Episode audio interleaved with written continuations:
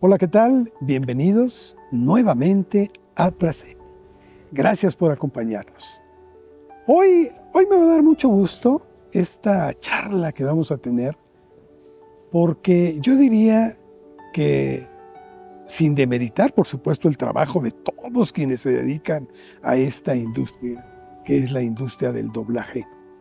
Yo creo que hay una figura emblemática, una figura que se ha ganado a pulso el sitio que ocupa, y él es precisamente Carlos II. Con él vamos a platicar en esta ocasión y le invito a que se quede con nosotros porque estoy seguro que va a disfrutar mucho esta entrevista.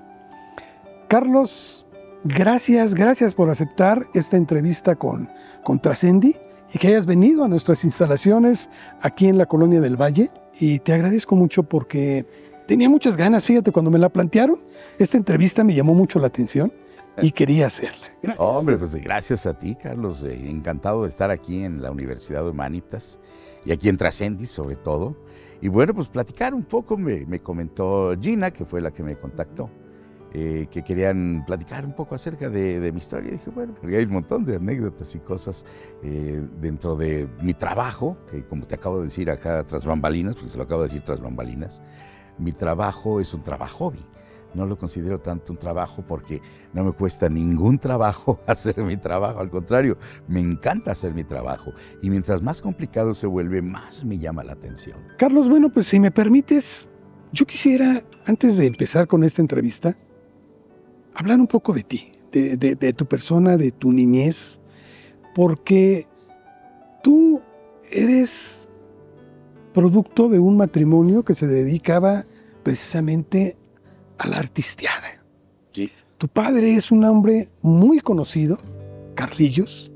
Tu madre tengo entendido que también se dedicaba a, esto, a la farándula. Sí, era Connie de la Peña. Eh, incipientemente dejó el ambiente, pero, pero sí, eh, ahí se conocieron mi papá y mi mamá, precisamente, eh, filmando mi mamá una película que se llamaba Del brazo y por la calle. Ahí se conocieron y mi papá pues le gustó a mi mamá y mi mamá al principio no le daba mucha entrada porque eh, me decía mi mamá, ay, es que yo decía, ese hombre está muy feo, mi papá. Y entonces yo me parezco a mi papá. Entonces, eh, pero dice, me, fue conquistando con su trato y su amabilidad y su caballerosidad y todo esto. Y al final acabaron casándose y mi mamá decidió, ella fue la que decidió dejar la actuación para dedicarse, también tenía estudios de contaduría, entonces se dedicó a la contaduría en lugar de a la parte artística. Yo puedo decir que tuve una niñez muy feliz. Eh, somos tres hermanos, yo soy el mayor de los tres hermanos, luego sigue mi hermana, actualmente ella vive en Bélgica, y mi hermano que vive en Cancún. Entonces estamos medio disgregados todos por todo el mundo. Y tuvimos una niñez muy feliz. Eh, yo lo que recuerdo de, mi familia eran picnics que íbamos a Acapulco, íbamos a las fuentes brotantes, eh, etcétera, ¿no? y viajábamos mucho. Mi mamá era la que organizaba los viajes y organizar es un decir, porque se despertaba un día, un sábado en la mañana, y le decía, oye, Carlillos, vámonos a Acapulco, ¿no? ¿Cómo ahorita? Mi reina, le decía mi papá, ¿ahorita mi reina? Sí, vámonos a Acapulco. Bueno, pues está bien. Y entonces mi mamá preparaba maletas, nos arreglaba todos y salíamos para Acapulco y nos íbamos en la camioneta para Acapulco. Y allá nos pasábamos cinco, siete días, etcétera, y ya, ya regresábamos. Pero mi mamá era la que marcaba la pauta realmente en la casa. Eh, por eso es que ahora me cuesta un poco de trabajo entender el feminismo, porque mi mamá yo supongo que era feminista y mi papá era muy, muy entendedor de eso. Entonces en mi casa los dos llevaban la pauta. Ahí se ponían de acuerdo, hacían las cosas y nunca yo que yo recuerde jamás sentí que alguno de los dos quisiera prevalecer sobre el otro. ¿Qué es lo más sano? Pues es la mejor convivencia, porque discutían las cosas o mi mamá decía, este, Carlillos, en un mes me voy a Europa con mis hijos. Si quieres venir, bienvenido. Y así mi papá, bueno, está bien. Pues sí, yo creo que esa relación en, en familia es lo mejor porque es muy sano Y lamentablemente ahora hemos caído en muchas situaciones en las que parece más bien una pugna entre unos y otros. Por eso creo que es muy bueno. Carlos, permíteme tomar esto de regreso. En tu casa se respiraba obviamente este ambiente artístico. Y por eso me llama la atención. ¿Por qué decides inclinarte que a pesar de que va aparejado, siempre es otro campo? ¿Por qué decides estudiar publicidad? Fue una decisión muy extraña, según yo recuerdo. Yo cuando era más chavillo, cuando tenía yo los 10, 12 años, mi intención era estudiar electrónica.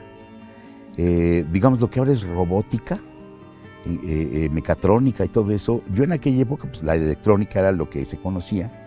Y yo decía que quería estudiar electrónica para hacer ese tipo de cosas. Me llamaban la atención robots, me llamaban la atención cosas mecanizadas con electricidad y todo esto. Y, tenía esa inclinación cuando tenía 12 años. Y cuando ya estaba yo en la secundaria, por alguna razón me empezó a gustar imitar a los locutores. Que, me acuerdo de un locutor que decía, mejor, mejora, mejoral, ¿sí? Que era Ignacio Santibáñez. O me acuerdo que, que decía, la cerveza es carta blanca, era Jorge Zúñiga. Entonces me gustaba imitarlos ahí entre Humberto G. Tamayo, ¿no? Humberto G. Tamayo, la leche Santa Bárbara es bárbara, bárbara, bárbara.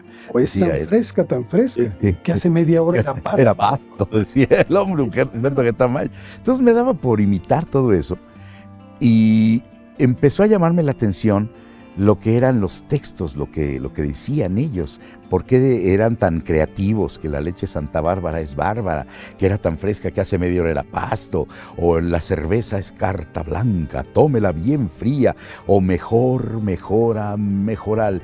Era una creatividad muy padre. Entonces a mí me llama mucho la atención. Y cuando viene el momento de que nos hacen exámenes de orientación vocacional, resultó que yo podía ser gente de la parte creativa. Entonces, la electrónica no se me daba en el, examen de orientación vocacional. Entonces, cuando hago ese examen, eh, lo platico con mi papá. Me dice, bueno, pues esos exámenes descubren tu vocación. Eh, hay una cosa que también me decidió a la publicidad, que en la publicidad, según yo, no se necesitaban tantas matemáticas y a mí las matemáticas no me gustan. Entonces, pues no, pues dije, bueno, pues voy a ver. Entonces me dijo mi papá, busca escuelas. Y empecé a buscar escuelas y encontré que no había escuelas de publicidad en México. Estaba en la Universidad Anáhuac, que tenía una, una, carrera de comunicación o de ciencias y técnicas de la información. Estaba la Ibero, que tenía carrera de comunicación. Y estaba el, el Instituto de Mercadotecnia y Publicidad, que tenía una carrera de un año. Entonces decía yo, no, pues eso no, no, no es lo que estoy buscando, no es lo que me gusta. Y encontré la Escuela Técnica de Publicidad de la Asociación Nacional de la Publicidad. Ahí fue donde encontré yo algo parecido. Voy a averiguar. El plantel estaba en la calle de Jalapa, entre Zacatecas y Guanajuato, en la colonia Roma. Entonces llego y me dicen, eh, uno de las personas que estaban ahí en, en la escuela, si quiere pasar a ver alguna clase, pues pase. Bueno, me metí y empecé a ver una clase que se llamaba Motivación por la Cultura. El maestro era un ilustrísimo ser humano, un gran maestro, paz descanse, Gustavo Carrillo Paz.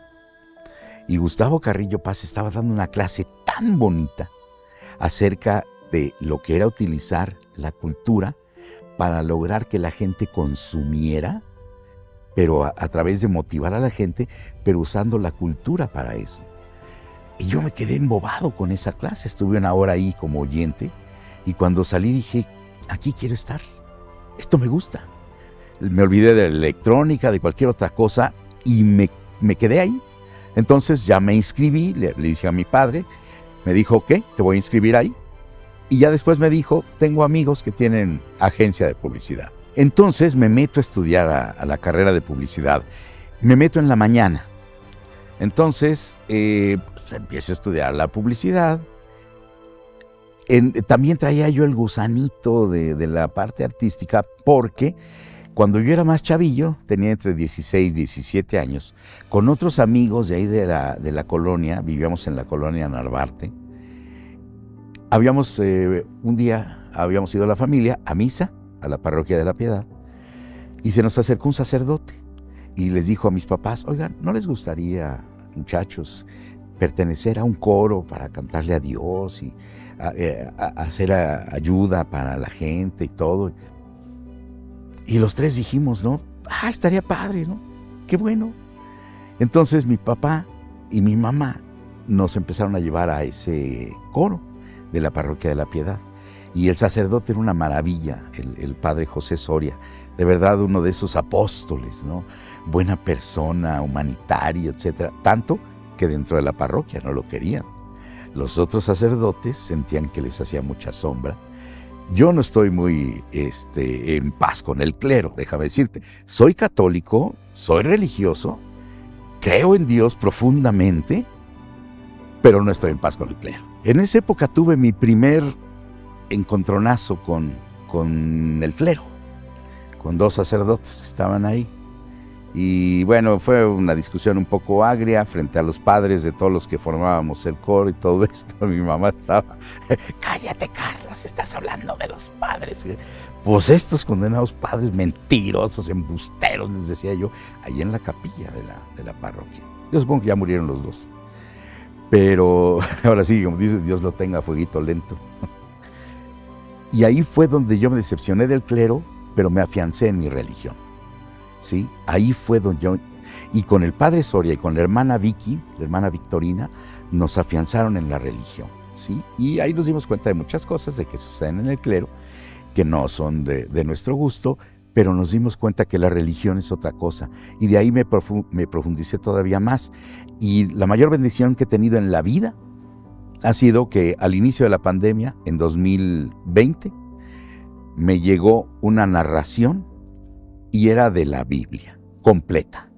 Narré la Biblia completa, la grabé y para mí fue la bendición más grande. Oye Carlos, pero nos señalabas tú también que ahí habías entrado en un coro. Y esto es muy importante porque según has comentado tú, tú mismo lo has dicho, eras un niño hasta introvertido. Muy introvertido. y de repente pasó algo ahí. Te, te lo quitó. ¿Qué pasó? Yo, cuando tenía como 14, 15 años, estaba en la secundaria todavía, ni siquiera me atrevía a contestar el teléfono, porque me daba pena hablar con gente que no conocía yo. Me daba mucha pena. Y acompañaba yo a mi padre a, los estudios y, y, a entrevistas que él hacía y filmaciones y a la televisión y todo el rollo. Y yo veía pues cómo era la gente de desinhibida y los niños y demás, y yo era muy tímido. Sin embargo, cuando se forma ese coro, eh, que otro amigo y yo le empezamos a, dirigir, yo tocaba un poco la guitarra y empezamos a montar canciones a los del coro. Pero entonces los mismos del coro, cuando buscamos un solista, dijeron, no, pues tú, no, yo no, a mí no me gusta. Los que van a cantar son ustedes, yo les acompaño acá. No, tú eres el solista. Total, hicieron una votación y yo me quedé como el solista del grupo cantando las canciones. Pues me ayudaba en aquella época, ya tenía yo eh, cierta eh, gravedad en la voz y me costaba trabajo encontrar los tonos en la guitarra para poder cantar. Entonces, eh, pues me, hacen el solista y se ponían alrededor de mí, yo cantaba las canciones con una pena, se me subían y se me bajaban los colores. Y un día los malvados sabían que yo tenía mucha pena. Yo ponía a todos los muchachos adelante en, la, iglesia y yo cantaba atrás con un micrófono para no verme. Entonces yo estaba ahí con mi guitarra, muy quitado de la pena, leyendo algunas de las letras, porque no me las aprendía todas y, eh, al principio. Y entonces estaba yo con mi guitarra y de pronto, cuando levanto la vista, que termino yo de cantar, todos se habían hecho a un lado. Estaba yo con toda la gente ahí, los que asistían a la iglesia, yo con mi guitarra cantando. No supe qué hacer, terminé de cantar, y, pero yo rojo, rojo. Y me aplaudieron. En ese momento, yo creo que ahí fue el momento crucial donde perdí ese miedo, ese pánico escénico, que era el temor a hacer el ridículo. Y entonces me encuentro yo con toda la gente viéndome y aplauden y todo esto. Y ya después ahí me estaban, ya es que ¿por qué tienes pena si lo haces bien y no sé qué? Y empecé a perder ahí ese, esa, esa timidez que tenía yo de presentarme ante un público. Y, y, obviamente pues empecé a cantar y ya me gustaba después y empecé a disfrutarlo, ya no lo padecía, ya lo disfrutaba. Y de ahí fue donde me gustó. Entonces perdí yo la timidez y empecé a desenvolverme más y empecé a, a buscar oportunidad eh, en trabajar en cine y todo esto, pero estaba yo con la, la carrera de la publicidad, eh, terminando los estudios y tenía yo poco tiempo, entonces eh, eh, trabajé en diferentes cosas dentro de la publicidad, trabajé como creativo, trabajé como ejecutivo de cuenta. El último empleo en el que estuve fue en Disco CBS, lo que era Disco CBS y que ahora es Sony Music. Estaba yo en la gerencia de publicidad. Y lo que me decidió a dejar la publicidad, que me gustaba mucho, fue que tenía yo un jefe, que era el subdirector de Mercadotecnia. Tenía yo un jefe que me obstaculizaba todo. Yo quería hacer cosas nuevas, proyectos nuevos, eh, presentar ideas creativas para promocionar los discos y los artistas. Y él, yo le entregaba todo él, pues era mi jefe inmediato superior, le entregaba todos los proyectos y todos los guardaba en el archivo grande. O sea, iban a la basura. Ahí iban. Y yo guardaba mis copias hasta que un día me enojé. Y dije, no, esto no puede seguir así. Ya llevaba yo ahí como cinco meses presentando cosas y no funcionaba ninguna según él. Entonces me levanté y me fui a la oficina del director de Mercadotecnia y no estaba él en ese momento, se lo dejé a su secretaria y le dije, oye, dale a Antonio esto por favor, dile que si puede darle eh, un vistazo a la brevedad, ¿no? Porque pues, son cosas que estoy proponiendo. Sí, bueno. Como a los dos, tres días me, me mandó llamar a la oficina y me dice, oye Carlos, están buenas estas cosas. Hay varios que están buenos, otros que hay que estudiarlos todavía, hay que mejorarlos. Entonces eh, me dijo, llévate estos y ponlos en marcha. Le dije, oye, pero... em-", y me, di- me pregunta, ¿por qué no me, me habían presentado esto? Le dije, pues pregúntale tú a, a mi Hay jefe". un muro. Sí, yo los presenté desde hace cinco meses el primero. y- no te preocupes, tú implementalos, yo me encargo de, hablar y de, allanar esto. Entonces empezaron a, funcionar tres, logré echar a andar mientras estuve yo todavía ahí. Pero llegó un momento en que me harté, porque además cuando ya estaban andando los, los, eh, los proyectos, de todas maneras había momentos en que me bloqueaban de ahí mismo, de si yo quería entregar un material, no me lo entregaban. Yo pedía el material en la mañana al almacén y no llegaba nunca. Y entonces yo tenía que bajar al almacén, yo juntar todo el material, en la tarde ya que se tenía que ir el material a alguna presentación, y yo irme a llevarlo al aeropuerto, que no era mi, mi función. Entonces yo hacía esas cosas y llegó un momento en que me harté. Y un día que amanecí con el pH subido, me fui a trabajar, llegué a la oficina y le dije a mi secretaria, le dije, oye, redáctame por favor una renuncia.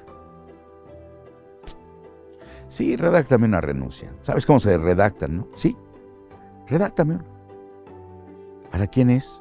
Para mí. ¿Cómo que para ti? Sí, redáctala, ahorita vengo, voy al baño. Y me fui al baño, cuando regresé le dije, ¿ya la tienes? A ver, Carlos, no entiendo. Le dije, voy a renunciar. Por favor, redacta mi renuncia con mi nombre y la firmo. Ok, está bien. La redactó, me la entregó, la vi, todo el rollo, la firmé. Le dije, dile por favor a Agustín, que era nuestro mensajero, que, dile que se la lleve por favor a, a Antonio, que era el, director de Mercadotecnia. En cuanto la recibió, me llamó, fui a la oficina y me dijo, ¿qué quieres, Carlos? ¿Quieres que te aumente el sueldo? ¿Qué, qué, qué necesitas, no? Le dije, no, me quiero ir. Me llegaba a duplicar el sueldo de lo que yo ganaba, que ganaba bien. Me dijo, ¿quieres el doble? Te, te duplico el sueldo. Quédate. Dije, no, ya me quiero ir. No hay dinero que valga mi tranquilidad. No aguanto dos cosas, Antonio, horarios y jefes. No puedo.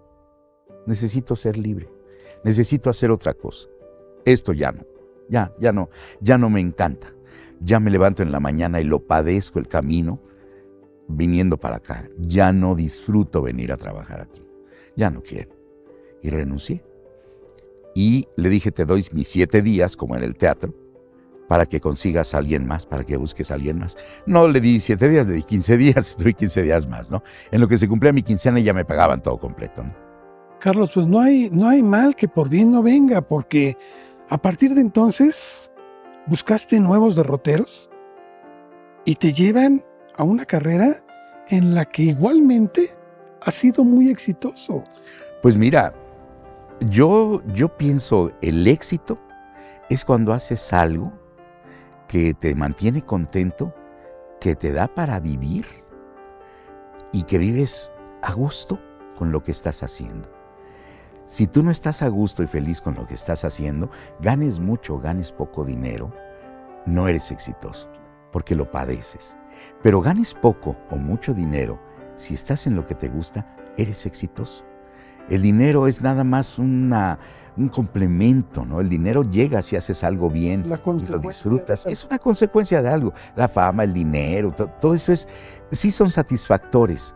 Pero para mí lo más valioso es vivir feliz con lo que haces. Yo cada mañana que tengo un llamado, cada mañana que tengo una grabación, cada mañana que sé que voy a hacer algo así, me levanto feliz y estoy contento por hacer lo que voy a hacer.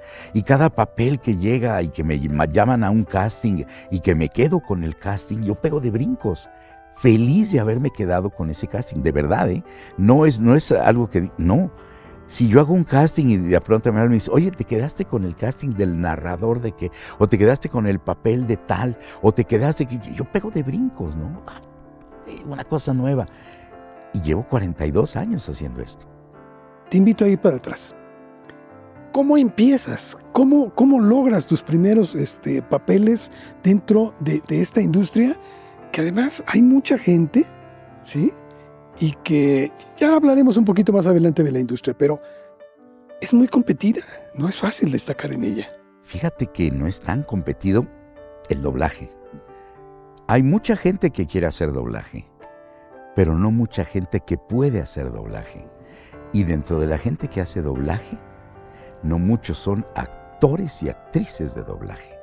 Hay gente que hace doblaje, pero no son actores y actrices. Entonces, bueno, eso lo dejamos para cuando entremos a la industria. Cuando yo llego al doblaje, yo para esto ya había trabajado en teatro, ya había hecho cine, ya había hecho televisión. Eh, mi primera obra de teatro fue El hombre de la mancha. No la puesta en escena de Manolo Fábregas, otra puesta en escena que se estaba haciendo.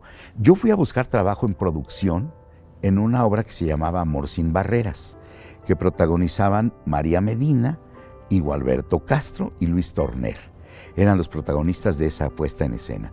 El productor era un amigo de mi padre, Rubén Broido. Y eh, cuando yo dejo de trabajar en la publicidad, me dice mi papá, ¿qué vas a hacer? Dije, pues no sé, déjame pensar, voy a tomarme un tiempo sabático. Como a los cuatro o cinco días, sentados a la mesa comiendo, me dice mi papá, ¿ya pensaste algo? Le dije, sí.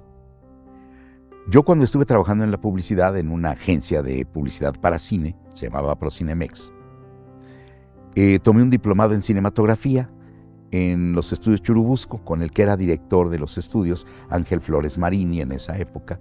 Tomé un diplomado. Y le dije, fíjate que ya tomé un diplomado, tú tienes muchos contactos en el cine, me gusta el cine, me gustaría o producir o dirigir cine. Dijo, bueno, pues entonces mañana mismo nos vamos a los estudios y habló con Jorge Durán Chávez, que era el director de los estudios América y le dijo, oye, ¿qué están produciendo ahí? Pues está tal y está tal. Y vente a dar la vuelta, Carlillos. Y ahí voy con mi papá al día siguiente a los estudios.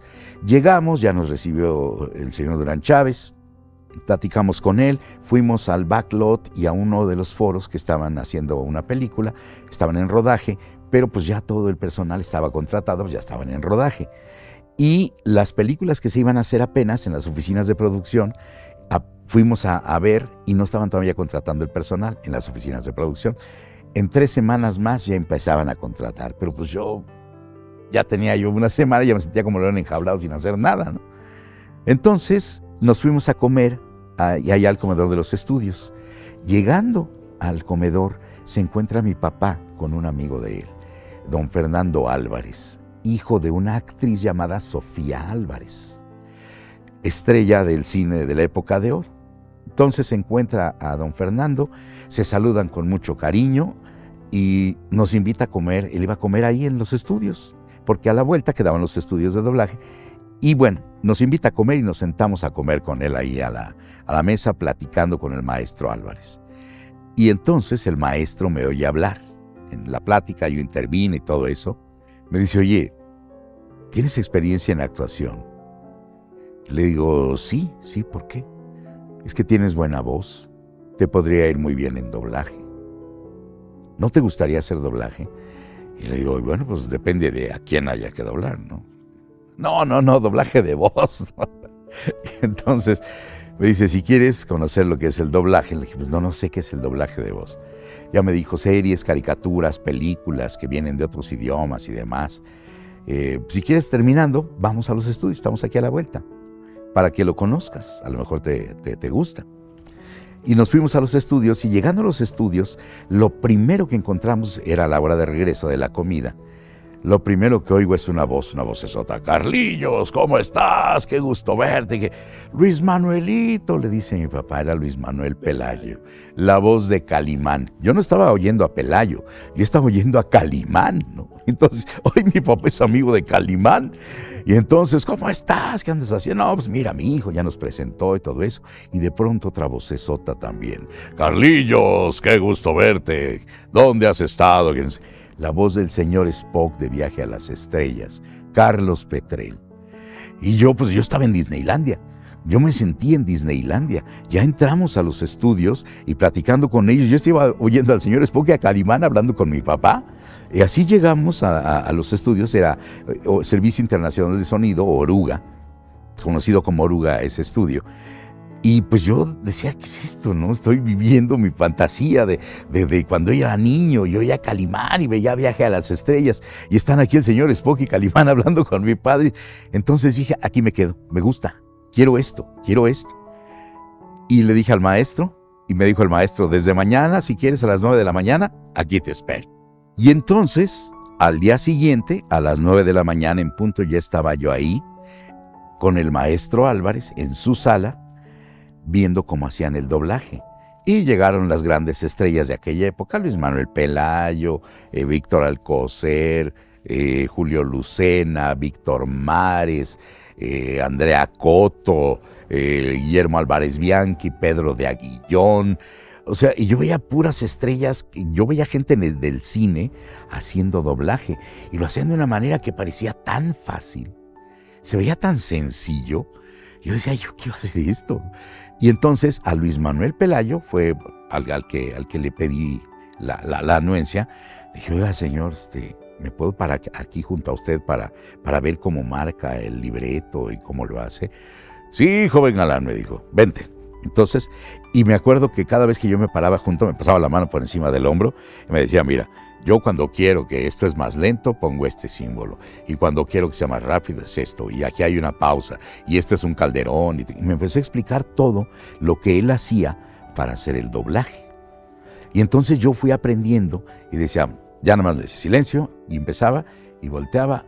Y venían tres puntos, que eran la película perforada, se veían tres puntos. Y era uno, dos, tres, hablas. En el cuarto hablabas así, a ritmo, ¿no? Uno, dos, tres, hablas. Y yo veía cómo entraba, entraba a tiempo, actuaba, lo hacía de una manera tan sencilla, tan bonita. Y yo me fui enamorando de, del trabajo y de cómo lo hacían y de ver con qué gusto y con qué cariño hacían todo. Porque toda la gente que llegaba siempre llegaba de buen humor, saludando, bromeando. Y, y yo veía un ambiente padrísimo ahí cosa que no veía yo cuando estaba yo en, la publicidad. Había gente malhumorada, o luego los jefes y todo. Y, acá no, acá todo el mundo estaba de buen humor. Todo el tiempo estaban felices. Y yo pues me sentía feliz de estar ahí. Y un día me dan mi primer papel. El maestro Álvarez me dio un papel importantísimo. Era un instrumentista médico en una serie de, de doctores que decía, doctor, aquí está el bisturí. Y ya, Fue todo. Ese fue mi papel importantísimo. Doctor, aquí está el bisturi. Pero yo me sentía realizado. Ya estaba haciendo aquello que yo veía que hacían los otros señores. Yo estaba feliz. Y empecé a hacer papeles chiquitos. Un dobletito, un tripletito, cuatro lupitos, etc. Me empezó a foguear el maestro Álvarez y siempre me dejaba al final cuando ya tenía los grandes actores y actrices y yo veía cómo hacían las cosas y me decía, el maestro decía, hmm, Carlitos, entréguese, hmm, entréguese, hágalo bien. Hmm". Y, entonces pues yo trataba de hacer lo mejor posible y así empecé. Y un día llaman a mi casa, dan un llamado y dicen, cuando llego me dice mi mamá, te hablaron y me dijeron que tenías seis, dos loops para, para mañana. Ah, ok. 6-2. Dije, bueno, son seis loops dos loops de otro papel. Es un doblete.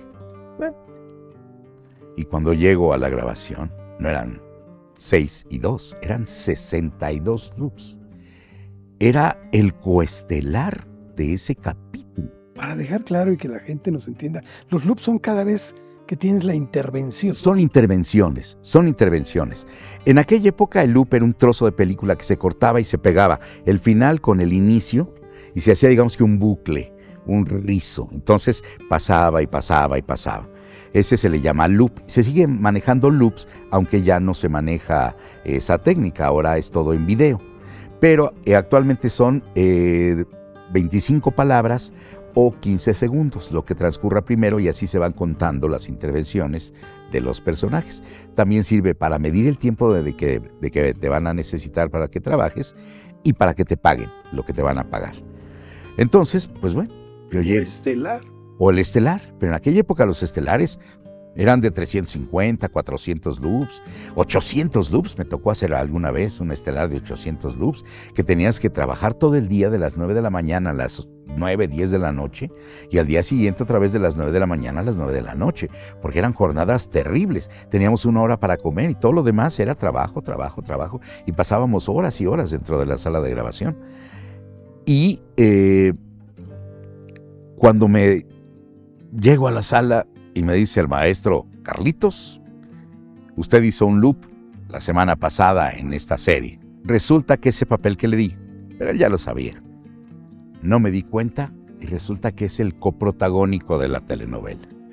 Y ya no se dio cuenta, claro que se dio cuenta. Me dijo, pero quiero conservarlo usted. Yo sé que usted va a sacar bien el papel. Lo voy a poner siempre al final de la jornada para que no se tense, para que esté relajado y tranquilo y lo hagamos con calma. Y mi, la, coprotagonista era una gran estrella del doblaje ya en aquella época, Rocío Garcel, estaba doblando a una actriz que se llama Sonia Braga, una actriz brasileña muy famosa, y la serie se llamaba, era una telenovela brasileña llamada Dancing Days. Entonces, Antonio Fagundes, que era el personaje que iba a doblar yo, el actor, se llamaba Carlos también, era el, el protagonista el galán de, Sonia Braga. Eran los dos protagonistas de la novela. Y yo pues temblaba cada vez que llegaba yo porque eran un montón de luz. Pero el maestro me daba mucha confianza, Rocío Garcel me daba mucha confianza, me, apapachaban mucho y los otros actores como Luis Manuel, como Bianchi, etcétera, ¿no? Nelly Salvar, Chayito Muñoz Ledo, actores y actrices muy connotados en doblaje, me apoyaban mucho me decían, tranquilo, mira, esto es así, me apoyaban y me enseñaban cómo se hacía. Entonces yo fui creciendo muy cobijado por todos mis compañeros. Por eso te digo que me encantó el ambiente. Siempre estaban de buenas, todos te ayudaban. Claro, a lo mejor yo caí en blandito, porque mi padre era Carlillos, y los que hacían doblaje, la mayor parte de ellos hacían cine o hacían teatro y todos lo conocían. Entonces yo era el hijo de Carlillos. Sí, pero ese a lo mejor fue el impulso. Pero después tiene que imponerse el talento. Después yo tenía que hacer bien el trabajo.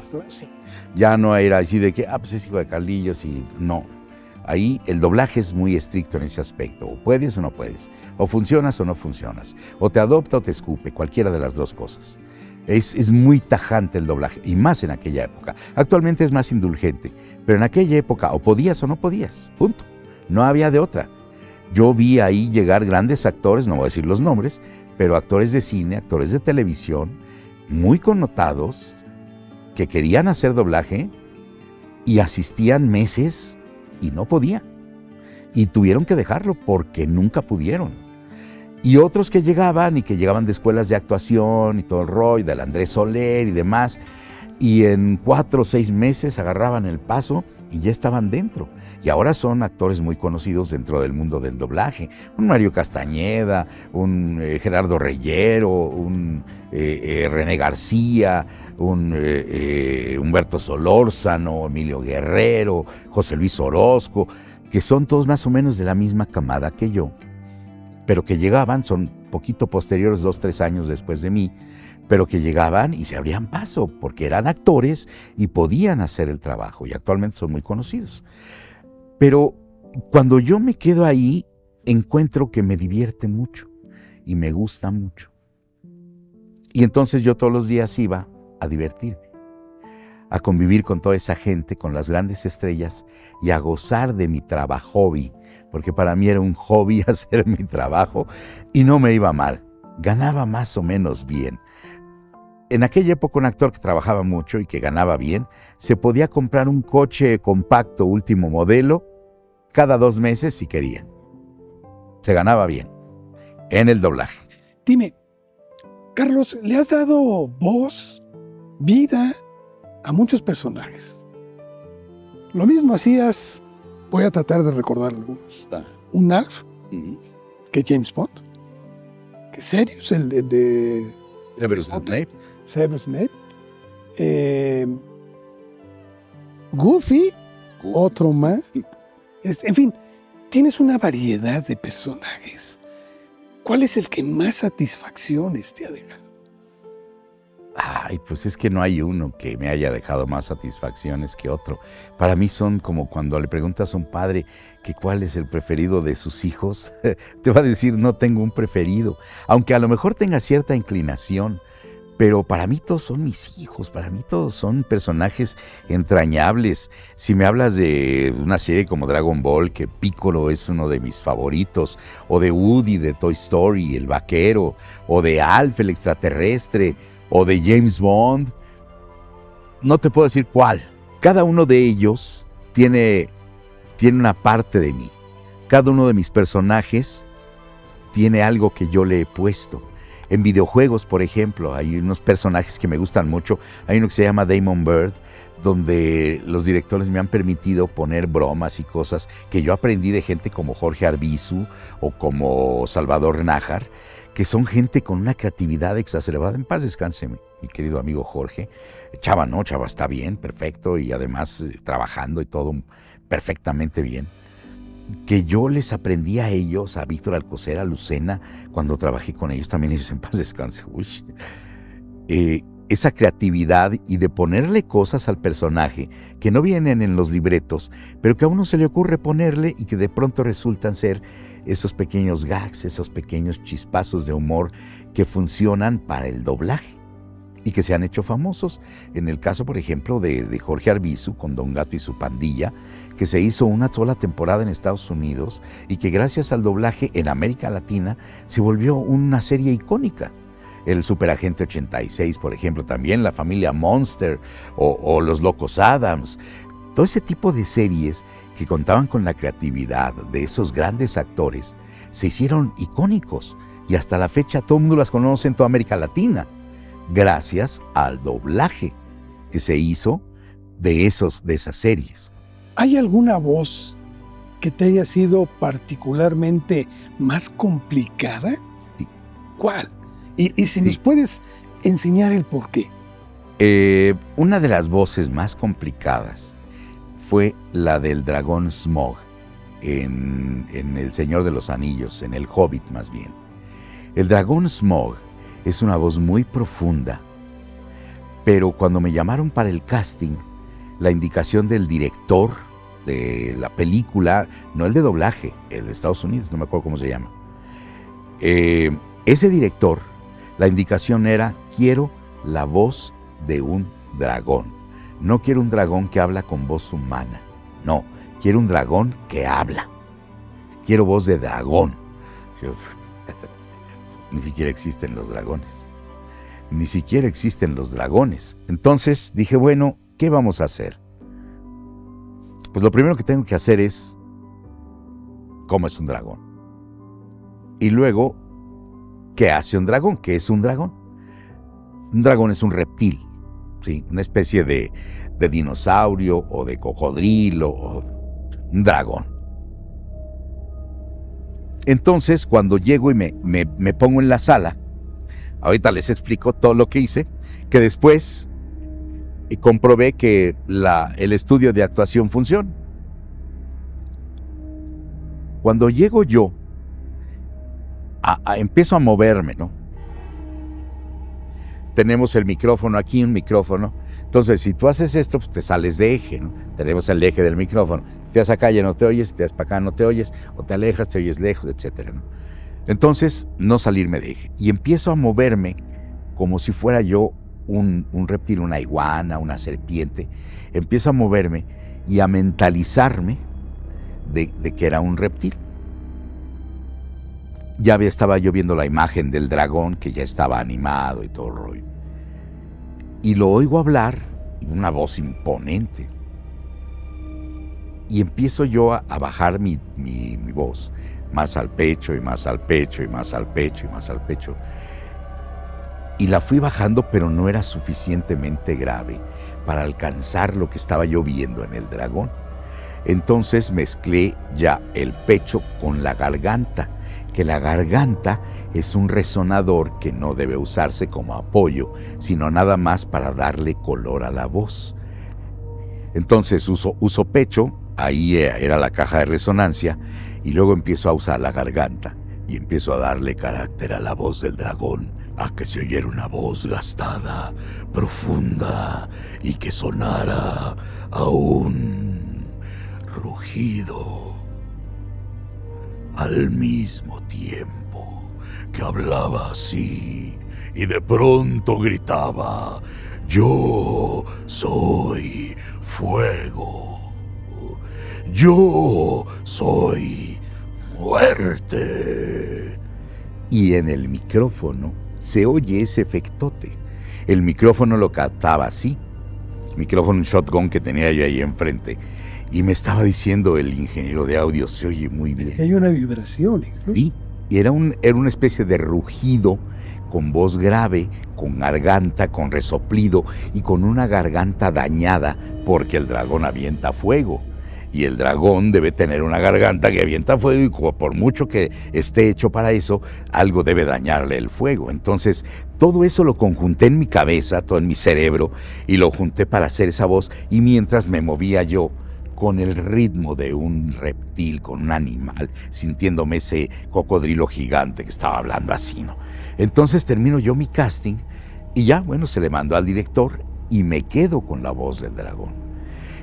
Ah, ya meses después, no sé, ocho o diez meses, no sé cuánto, aparece un video en YouTube donde el actor que hizo la voz del dragón, Benedict Cumberbatch, aparece un video donde él está con un traje lleno de sensores en una habitación especial, sensores en la cara, con micrófono aquí, micrófonos por todas partes, un boom y todo el rollo, moviéndose como reptil en un cuarto, haciendo la voz del dragón, sintiéndose el dragón. Pero esto fue mucho después.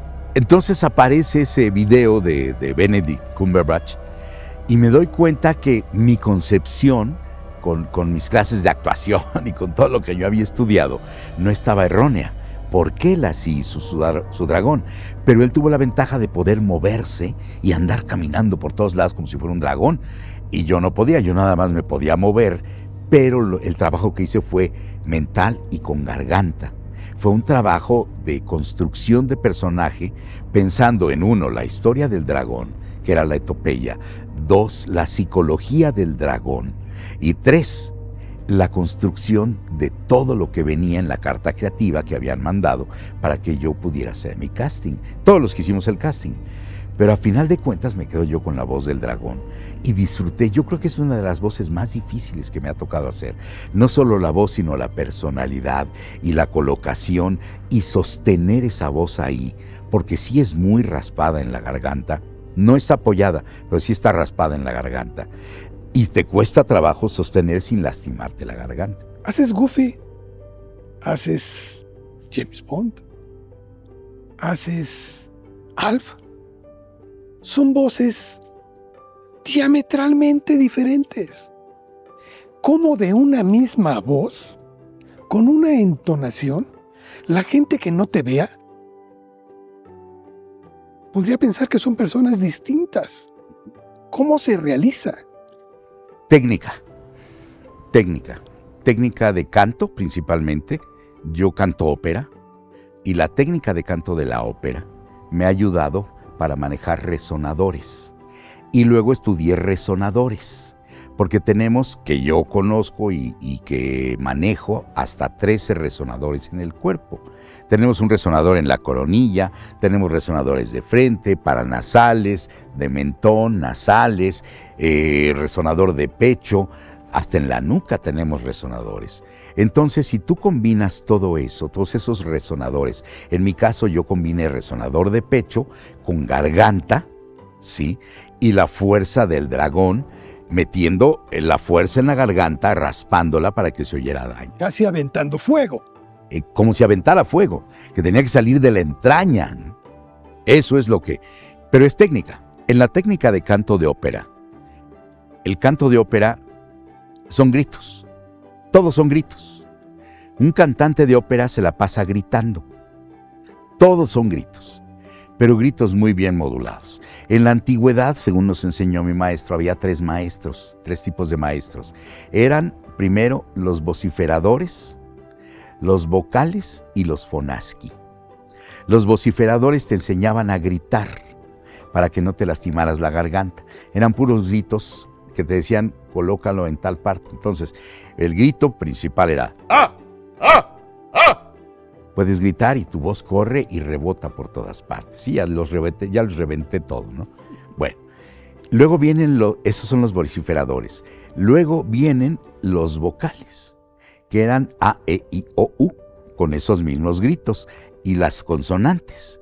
Y luego vienen los fonaski, que te enseñan a darle volúmenes y a modular todo. Esos gritos los puedes traer desde el grito más, más eh, estentorio hasta hacer un filadito y que se desvanezca y no sabes en qué momento desapareció la voz mientras está tocando la orquesta. Entonces, todo eso es una técnica de la ópera, una técnica de canto. Y tú puedes estar grite y grite y grite y grite y no te vas a quedar ronco. Puedes cantar una ópera de cuatro horas y no te vas a quedar ronco por la técnica. Yo aplico la técnica de la ópera y los resonadores de la técnica de voz hablada para poder hacer mis creaciones. Y además me fijo en el fenotipo, en el aspecto físico de, una, de un personaje, ya sea de acción viva o de acción animada, para darle esos personajes, hasta vamos, eh, los que podríamos llamar características físicas, que si es prógnata, que si le falta un diente, en el caso de Goofy, por ejemplo, que trae dos dientecitos hasta adelante y tiene la mandíbula así, y él habla así, entonces dice, hola, ¿cómo estás? Qué gusto estar aquí contigo, Carlos. Y eso, eso que haces así de, es apoyo en diafragma, el, apoyo del canto que hace. ¿Sí? Esa es la risa que hace originalmente el actor que, actualmente hace a Goofy, que se llama Bill Farmer. Es lo que hace él, el ahiuk, que es la onomatopeya, ahiuk, ahiuk, ahiuk. Entonces tú lo interpretas y es ahiuk, ahiuk, ahiuk. ¿Sí? Esa es la risa de Goofy. Y la voz que la vas haciendo sobre el paladar blando para empezar a darle ese tono como de un poco bobo y eh, los gallitos que le empiezas a meter para que parezca ser la voz de Goofy. Y luego ya cuando la metes en la lengua y la pones aquí atrás en la garganta y dice así. Y con los dientecitos ya es la voz de Goofy. la voz de Goofy va hacia lo que se llama el paladar blando y es como una especie de bostezo que haces oh, oh, como si fueras a bostezar. Y ahí también se coloca la voz y luego ya le vas metiendo los gallitos y luego le vas metiendo los dientecitos y ya va resultando la voz de Goofy. Y le pones después la actuación y puede ir para arriba o puede ir para abajo, pero no demasiado porque Goofy no es tan grave. ¿Sí? Entonces vas haciendo toda esa combinación de la técnica y la vas aplicando para crear esa voz o para imitar esa voz. En mi caso, la voz de Alf, por ejemplo, que es una voz, está en la garganta, el resonador, suenan las cuerdas vocales, pero el apoyo está en el diafragma. La voz de Alf es así. Y la voz de Alf es una voz que es media, es aguda, no es grave. Es dentro del tono medio hacia agudo. Y ahí lo manejo. Las cuerdas vocales vibran, pero no apoyo ahí. Yo apoyo en diafragma. Y por eso es que yo puedo hablar horas con la voz de Alf y no, no me lastimo la garganta. Gente que lo intenta apoya aquí y se lastima. Pero esto es técnica de canto nada más. O la voz de, por ejemplo, Piccolo, ¿no? O la voz de Woody. La voz de Woody es una voz muy de cabeza. Es una voz que tira al falsete, es una voz etérea, es una voz flotada. Entonces él habla así. Dice, hola, bienvenidos al cuarto de Andy. Y qué gusto me da tenerlos aquí con todos nosotros los juguetes pero también es el carácter que le das. Yo, de hecho, ni siquiera iba a ser a, Woody. Yo fui llamado para hacer casting de Buzz Lightyear. Pero cuando llegué a hacer el casting de Buzz Lightyear, el director me dijo, oye Carlos, para no mandar incompleto el casting, ayúdame con otro personaje porque no va a llegar un actor para que yo llame para hacer este personaje. Pues ¿cuál es? Pues es ese vaquero flaco que está ahí y aparece Woody, ¿no? Lo ves flaco, así todo enclenque y demás. Pues una voz como la mía no era para ese personaje.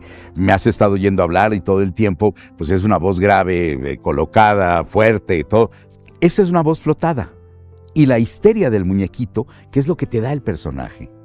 La histeria de, eso, de que ¡Vos eres un juguete! ¡No eres el verdadero Boss Lightyear! ¡Eres un juguete para niños! Todo histérico acá el personaje y la voz hasta arriba. Entonces ahí es donde tú aplicas como actor y como cantante, las dos cosas, para poder crear ese personaje o encontrar, porque la voz que hace Tom Hanks en inglés es diferente a la que le pongo yo a Woody en español. La energía es muy parecida, sin embargo, mi interpretación de Woody, basándome en el muñequito, es todavía más disparada que la que hizo Tom Hanks. Entonces, todo eso ayuda a que tú tengas un personaje que le vas dando forma, pero con tu estilo, no imitando lo que hizo Tom Hanks, sino recreando en español lo que hizo Tom Hanks sin salirte de ese parámetro. Pero todo es técnica, todo es técnica. Y que me perdone Steven Spielberg, que dice que Tom Hanks es el mejor actor que existe en el mundo, según sus palabras. Pero tu interpretación es muy superior en mi forma de ver. Mira, muchas gracias. Muy buena. Te agradezco. te agradezco de verdad. Creo que ese es un gran halago para ti, ¿no? Sí. Que estás hablando de que el mejor actor del mundo presta supuestamente esa voz al personaje y el tuyo resulta mejor. Pues no sé si mejor, pero diferente. Carlos, has hablado de que para estar en la industria del doblaje necesitas muchas características, muchas cualidades, una buena voz, estudiar canto, estudiar actuación, bueno, hasta anatomía, ¿sí? ¿Qué más necesitas para destacar en esta profesión? Yo sé que hay quien se mete y a lo mejor hace un papel y se acabó, pero para quien realmente va a dedicarse a esto, ¿qué más necesita? Pasión. Pasión. Para lo que hagas necesitas pasión por hacerlo. Cuando tienes pasión por algo, lo vas a hacer bien, inexorablemente. Lo vas a hacer bien. Y cuando haces algo bien se va a notar también, porque está bien hecho, lo que sea que hagas. Para bien o para mal, ¿eh? Puedes hacer el bien o puedes hacer el mal. Y puedes tener pasión para hacer el mal. ¿Sí? Los políticos tienen pasión para hacer el mal. Y lo hacen, y hacen mal muy bien. ¿Sí? Se inventan unas cosas que, y además representan unas cosas que hasta les crees. Yo que sé la actuación que están haciendo, a veces digo, ay, pues a lo mejor sí es cierto, ¿no? Pero lo hacen muy bien, porque sienten esa pasión. Yo de los políticos, por ejemplo, pienso que son sociópatas y psicópatas, la mayor parte de ellos. Y lo hacen muy bien. Su papel lo desempeñan muy bien. Son grandes actores. Los actores que hacemos actuación, en mi caso que hago doblaje, pues yo también siento pasión por lo que hago. Un piloto de carreras, yo soy, yo soy piloto. Y cuando veo cómo corren los realistas, cuando veo corren los pilotos de Fórmula 1, los de la NASCAR y todos, les veo en las caras la pasión por lo que hacen. Entonces es lo que se necesita. Claro, si te preparas, es otro mundo. Lo que vayas a hacer, si te apasiona, debes estudiarlo y prepararte. Porque dicen que el actor nace, no se hace. Estoy de acuerdo con eso. Pero también he visto actores que se hacen. Claro, no llegan a tener los tamaños de los actores que nacen actores, porque esos ya lo traen. El que nace actor ya trae la inclinación, ya trae el talento, ya lo trae en la sangre. Y si estudia, entonces imagínate lo que puedes potenciar tu capacidad si lo estudias. Si eres muy bueno, de todas maneras, puedes llegar a ser muy bueno, pero va a haber cosas que no conoces, que no sabes y que no puedes explotar, que hubo alguien que ya las exploró y que si te da esas herramientas, te va a lograr todavía exprimir más ese talento que tienes. Lo va a acrecentar muchísimo. Entonces, pasión, lo primero. Decía un gran cantante, uno de los mejores, yo creo que el mejor de todos los tiempos, tenor, que se llamaba Giuseppe Di Stefano. Hay una disputa entre sí, Di, Stefano o Caruso. A mí me gusta mucho Di Stefano. Caruso también, pero Di Stefano tenía lo suyo. Y Di Stefano decía, le preguntaron una vez un periodista, le preguntó y le dijo, maestro, ¿qué se necesita para ser tan grande como usted? Dijo, de entrada, yo no soy grande. O sea, soy un cantor, un cantante que disfruta lo que hace.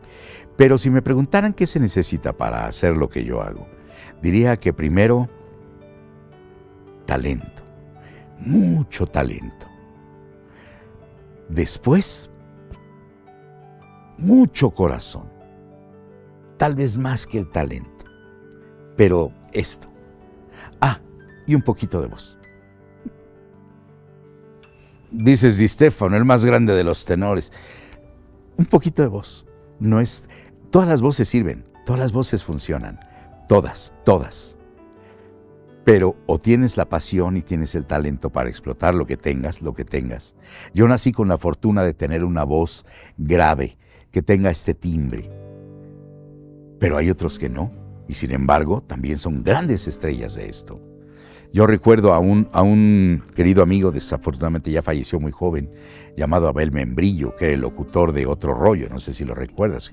Decía, y ahora con ustedes, Adel Ramones, no sé qué. Y cuando yo fui en alguna ocasión ahí, eh, que me, me, presentaron a Abel, yo no lo conocía, ya después lo encontré otras veces en la radio. Pero le dije, Abel, soy tu fan. ¿De verdad soy tu fan? ¿Por qué, Carlos? Me dicen. Le dije, y te voy a decir, no te molestes, no te ofendas, porque te lo digo con todo el cariño, con toda la admiración que te tengo. Tienes la peor voz de locutor que he oído en mi vida, la peor. Sin embargo, tú, con esa voz, cobras el doble de lo que cobro yo. Y tienes el programa número uno de espectáculos de la televisión mexicana. Y no estoy yo aquí, estás tú con esa voz pobre que cualquiera diría que no sirve para nada. Te admiro, porque el punto débil lo hiciste tu fortaleza y la explotaste y has escalado alturas que nosotros, los que tenemos buena voz, no hemos escalado. Entonces te admiro, de verdad te admiro, Abel. Me abrazó y me dijo, te agradezco mucho, Carlos. Dice, es el peor halago que me han dicho en mi vida, pero es el mejor también. Hace un momento estabas tú, y estoy retomando, que antiguamente estaba muy bien pagada esta profesión. Que se podía incluso, con un esfuerzo, por supuesto, y dependiendo del talento de cada uno, poder comprarse un carro a lo mejor modesto, pero con un carro del año, ¿sí? Era bueno. Tú has tenido muchas, eh, muchos papeles y en algunos de ellos, en el momento de que viene una nueva temporada, simplemente ya no te contratan y no porque tú vayas a pedir las perlas de la Virgen, como se dice, pero creo que hay un justo eh, mayor ingreso al que te has hecho merecedor. Y sin embargo te lo niegan. Ahora ya ustedes son conocidos, antes eran atrás nada más, ahora son conocidos, asisten a conferencias, asisten a muchas cosas más. Y sin embargo parece que vamos en retroceso. ¿Qué está pasando con la industria? Tengo yo dos teorías. Una de ellas es que los que iniciaron esta industria del doblaje estaban enamorados de la industria del doblaje, amaban lo que hacían. Yo conocí a los originales Candiani, conocí al licenciado Ortigosa, conocí a Julio Macías, etcétera, ¿no? O sea, voy a omitir nombres, ¿no? Adolfo de la Riva, que eran los que pusieron los primeros estudios de doblaje en México. Y a todos los trataba yo como amigos. Y cuando yo llegaba a solicitar algo, el decir, oye, este, oiga, licenciado Ortigosa, dime, Carlitos. Oiga, es que Alf me lastima la garganta. Ah, ya sé. ¿Quieres más dinero por eso? Sí. Déjame consultarlo. Y cuenta con ello. Cuenta con ello. Y cuando me hablaba y me decía, ya lo consulté, te ofrezco esto. Y yo, pues, así, asado. Bueno, y siempre llegábamos a un acuerdo. Cuando grababa yo Dragon Ball, tenía yo un acuerdo con Carlos Salgado. Como grita mucho y se desgasta, tenía yo un arreglo de que tenía yo un sobreprecio en, en la cantidad de loops que sacara. Yo tenía un sobreprecio. Y así con muchos proyectos. De repente cuando llegaba hasta el momento dicen, no sé si sea cierto, ¿eh? pero dicen que cuando llegó Toy Story 2 y lo que cobré yo por Toy Story 2 en aquella época, se dice que soy el actor de doblaje más caro de la historia, comparativamente, por lo que cobré yo por Toy Story 2. Y me lo pagaron porque el cliente que venía de los Estados Unidos con el cual negocié, le pareció que era acuerdo lo que estaba yo pidiendo. No me he disparado nunca, porque hubo por ahí los rumores que esparció algún ejecutivo que hubo en Disney, de que yo estaba queriendo cobrar, como dices, las perlas de la Virgen. Sí estoy loco, pero no tanto. Sí estoy loco, pero no a esos, a esos grados. Sí pedí, pero pedí cuerdamente. Y pide uno de acuerdo a lo que tú valoras eh, eh, tu trabajo. ¿Sí? Hubo una ocasión en un estudio de grabación donde yo llegué al doblaje de una serie. Esta serie era francesa y cuando yo llego al doblaje estaba ahí el cliente francés, el productor de la serie francesa, una serie filmada, no en video. Era una serie filmada, muy espectacular y todo esto. Y yo hacía el protagónico de esa serie. Entonces, cuando yo llego a reportarme con el director y me dice el director, que ya, ya este, iba a entrar, pues llegué y me senté, estaban las salas oscuras en aquella época, entonces llego y me siento en las butacas que había ahí atrás en la sala. Y había una persona muy elegantemente vestida y todo el rollo, señor. Entonces ya me siento ahí, buenas, buenas, eh, buenos días, saludo y buenos días. Y pasaban los, los, los loops que estaba doblando, estaba grabando otro compañero. Y me dice el, el, señor este que estaba aquí, me dice, oiga, eh, usted está en la serie esta, ¿verdad? Sí. ¿Qué papel hace? Y le dije, soy Etienne. Ah, es el protagonista. Le digo, sí. Mm. Soy Jean-Paul no sé qué. Se llamaba Jean-Paul quién sabe cuánto. Soy el productor de esto. Era el productor, el dueño de la serie, francés. Ah, mucho gusto. Yo dije, oye, es el cliente, cliente, ¿no? ¿Cómo está? Y me dice inmediatamente, ¿cuántos actores de doblaje hay que hagan los papeles de, esto? En aquella época le dije, pues mire, debemos haber unos 400, si acaso 500. Ah, muy bien. ¿Y cuántos son los que hacen los protagónicos? No, le dije, pues ya baja mucho la cantidad, ¿no? De hombres tal vez 50, 60 y de mujeres unas 40. Entonces, 100, digamos, de los 400, 500 que ya seamos, 100 son, somos los que hacemos los protagónicos. Mm. ¿Sabía usted que los mejores científicos del mundo están en la NASA? ¿Y qué tiene que ver una cosa con la otra? ¿no? Le digo, pues me imagino que sí. Pues son, es la NASA, ¿no? Deben estar los mejores. Mm.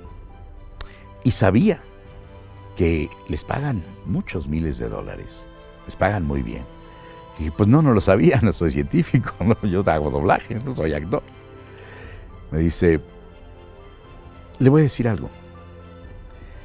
En Europa y en el mundo, pero le digo de Europa, que es lo que más conozco.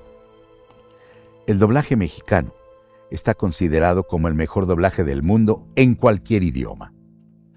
Entonces, ustedes son los mejores actores de doblaje del mundo en cualquier idioma. De principio dije, ay, ¿en serio? Me dijo, considérelo. El mejor doblaje del mundo en cualquier idioma se hace en México. Ustedes de los protagonistas del mejor doblaje del mundo. Ustedes de los 100 mejores. Espero que cobre así. Porque los mejores del mundo que están en la NASA cobran muy bien. Me quedé helado, ¿no? Con el señor este. Y ya, me sacó otra plática, hablamos de otra cosa, ya me pasaron a la tril, empecé a grabar mi, mi personaje y todo esto. Después de eso fui a pedirle aumento al, licenciado Ortigosa y me lo dio. Me dijo, le dije, oiga, hablé con Jean Paul, no sé qué, hábleme más duro que no veo, ¿no? Y me dijo, sí, Carlos, ¿cuánto quieres? Pues tanto, está bien. Siempre llegábamos a un acuerdo con esos de esa industria, con los creadores de esta industria, con los originales. Entonces, eh, eh, esos creadores de esta industria, esos originales que amaban la industria, dejaron a hijos o dejaron a ejecutivos heredándoles esta industria. Y los hijos o los ejecutivos ya no aman esta industria. Es dinero lo que les deja esta industria. Ya no hay esa pasión que tenían los primeros, los que crecieron, los que hicieron crecer esta industria, los que hicieron del mejor doblaje, del doblaje mexicano, el mejor doblaje del mundo en cualquier idioma. Porque podías dialogar con ellos y te decían, no, me estás pidiendo demasiado, Carlos. Aquí te puedo dar hasta acá, de verdad. Y decías, bueno, no está mal y creo en lo, tu palabra. Y te pagaban así, te trataban así, eran amigos. Ahora ya es difícil que veas al alto ejecutivo, ya no sé quiénes son. Ya no tratas con ellos. Tratas con el gerente de producción, con el gerente de, de, este, de lo que de mercado, con el que tú quieras. Ya no tratas con los dueños. Entonces, eso ha venido menospreciando el trabajo que hacemos nosotros. Ahora, en mi caso, por ejemplo, yo desde hace algunos años empecé a tomar talleres cada año de actualización para mantenerme al día de las nuevas tendencias de actuación y de todo lo nuevo que está sucediendo dentro del mundo del voiceover, porque ahora ya con esta pandemia todo se ha globalizado, pero así, ¡pum!, en dos años ya todo está globalizado y se le llama voice artist o voiceover artist lo que hacemos nosotros. Ya no somos dubbing actors, no, somos voice over artist. Y tenemos mucho contacto con toda América Latina y con Estados Unidos y con Europa y con Oceanía y con todas partes a través de Internet. Y sabemos cómo se está manejando la industria. Entonces esto nos está abriendo las puertas y los ojos a todo lo que pasa en todo el mundo. Sin embargo, cuando más valorado está el doblaje, más menospreciado está por los industriales. Que eso es triste. La gente, el público lo valora más y los industriales lo valoran menos. Porque, no sé. Dejó de verse como una industria en la que se entregaba el alma y ahora lo único que pretenden es llenarse los bolsillos, pero no compartidos. Pero por un lado, por el otro lado, ha llegado mucha gente deslumbrada por el relumbrón y por el glamour del doblaje, porque de pronto los actores de doblaje nos volvimos muy notorios. De repente nos empezaron a llamar a convenciones, primero a México y después a Centro y Sudamérica y ahora a los Estados Unidos y posiblemente pronto a Europa y hasta Japón, con el anime japonés. Entonces el actor de doblaje, de ser los oscuros mineros del arte, nos convertimos en estrellas de la voz. Pero no todos. Un grupo reducido que otra vez no vuelven a ser más de 50.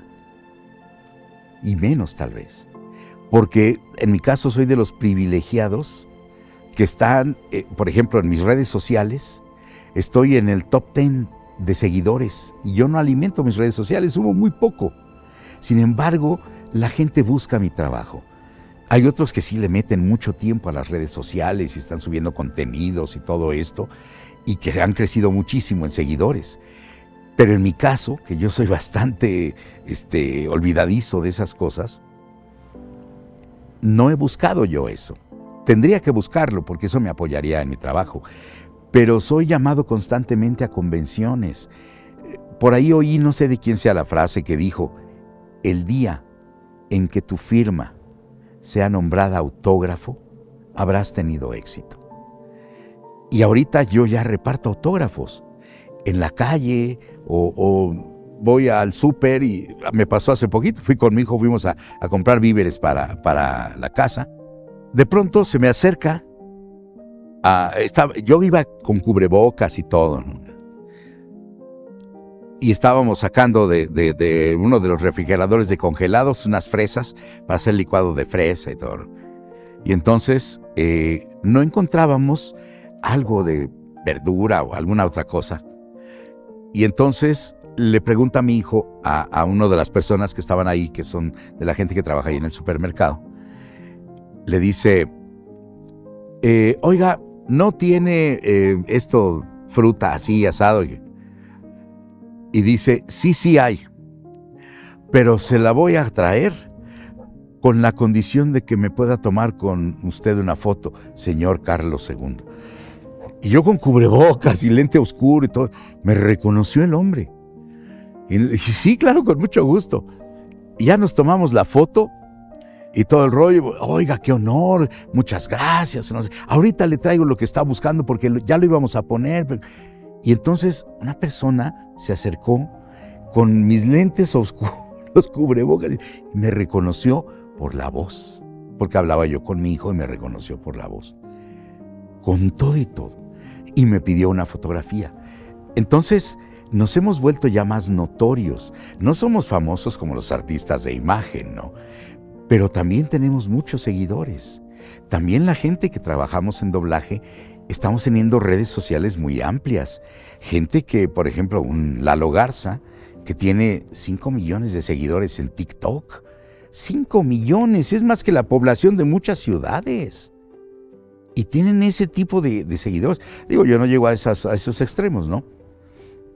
Pero ahora que tanta notoriedad ha tomado el doblaje, ahora que, que tanta popularidad tiene, y que nuestro trabajo es reconocido no solo en México, sino en el mundo, más nos regatean los empresarios. En este programa siempre buscamos invitar a personas que han dejado huella en la actividad que realizan, porque son un ejemplo para una sociedad que permanentemente está en construcción. Por eso es que nos atrevemos a hacerte esta pregunta, como se la hacemos a todos nuestros invitados. ¿Para ti qué significa trascender? Dejar un legado que alguien quiera seguir. Cuando tú trasciendes, estás dejando algo que alguien toma como ejemplo y que quiere continuar y que valora, para bien o para mal. Siempre es para bien o para mal. Yo procuro eh, a mis alumnos cuando tengo clases, cuando doy clases, hablarles primero de la ética. La ética lleva honestidad y dignidad. Si hay algo que no les parece digno y hay algo que no les parece honesto, no lo hagan. Sí, no lo hagan. De pronto puede ser muy atractivo el camino chueco, que de hecho es más atractivo que el camino derecho.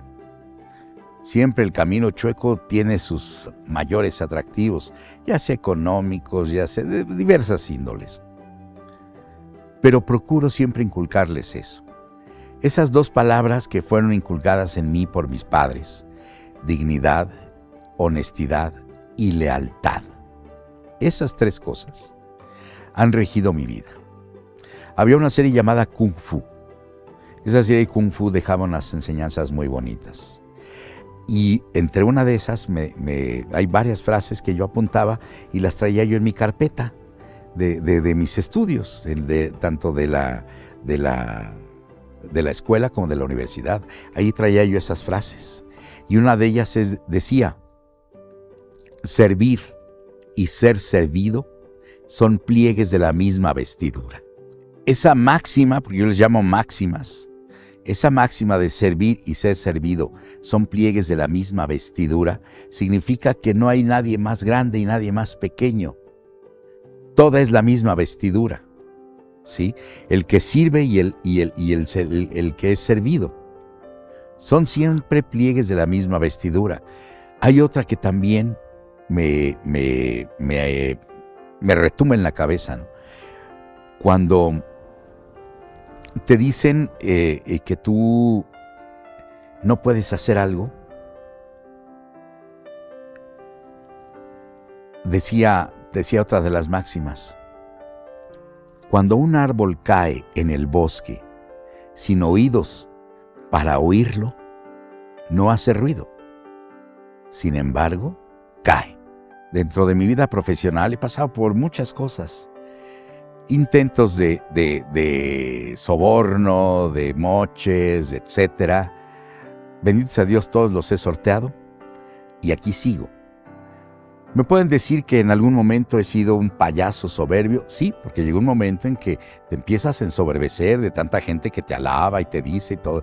Mi padre me centró y me dijo, ¿tú has visto, hijo, quién viene aquí a este cuartito a tomar copa conmigo?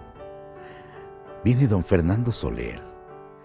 Viene María Félix, viene Mario Moreno Cantinflas, gente de ese tamaño, a echarse una copa aquí conmigo, en ese cuartito. Esos son grandes estrellas internacionales, conocidos en todo el mundo. ¿Quién eres tú? Cuando llegues a esas alturas, siéntete lo que no se siente en ellos. ¿Sí? Ahí me centró mi padre que mi padre era, eran sus amigos y se codeaba con todos esos señores. Yo veía que en todas partes le abrían la puerta y lo abrazaban, pero no por compromiso, porque lo querían, porque lo estimaban, porque era un hombre de una pieza. En algún momento de nuestra vida dijo una verdad en alguna publicación y estuvimos amenazados de muerte. No podíamos ni salir de la casa. Por eso que él había dicho. Y le pidieron que se retractara y dijo que no, porque lo que había dicho era real y que no tenía por qué decir mentiras. Protegería a su familia con su vida, pero si quieren, háganme a mí. Pero a mi familia no la toquen. Yo fui el que lo dije. Sin embargo, después mi mamá habló con otra persona muy importante, de la cual ella había trabajado con esa persona, y al final de cuentas todo se arregló. Pero la honestidad, la lealtad y la, dignidad son palabras que hay que, hay que tener en la vida siempre por delante. Que tienen mucho peso en tu vida. Mm. Carlos II, gracias. Yo sabía que esto se iba a hablar muchas cosas que, creo que son interesantes. Te agradecemos de veras muchísimo el que hayas aceptado charlar con, con Gracias, Carlos. No, no, no, pues, al contrario. Pues eh, eh, esperemos en Dios que queden todavía muchos por delante y mucha vida por delante, ¿no? Porque hay muchas cosas que hacer todavía, todavía tengo muchos proyectos, ya tengo mis años, ya tengo cierta edad, sin embargo la alegría de vivir no se quita, ¿no? Y la disfruto mucho la vida y disfruto mucho lo que hago y espero seguir haciendo cosas. Amigos, pues gracias, gracias por habernos acompañado en una emisión más de Trascendi, donde a mí me quedan claras muchas cosas. Carlos II nos habla de que hay que buscar ser íntegro permanentemente. Hay que prepararse. No hay que tener miedo a los retos, hay que enfrentarlos. Pero sobre todo, que aquello que realicemos lo hagamos con pasión. Con eso me quedo y con eso nos despedimos. Gracias. Hasta la próxima emisión.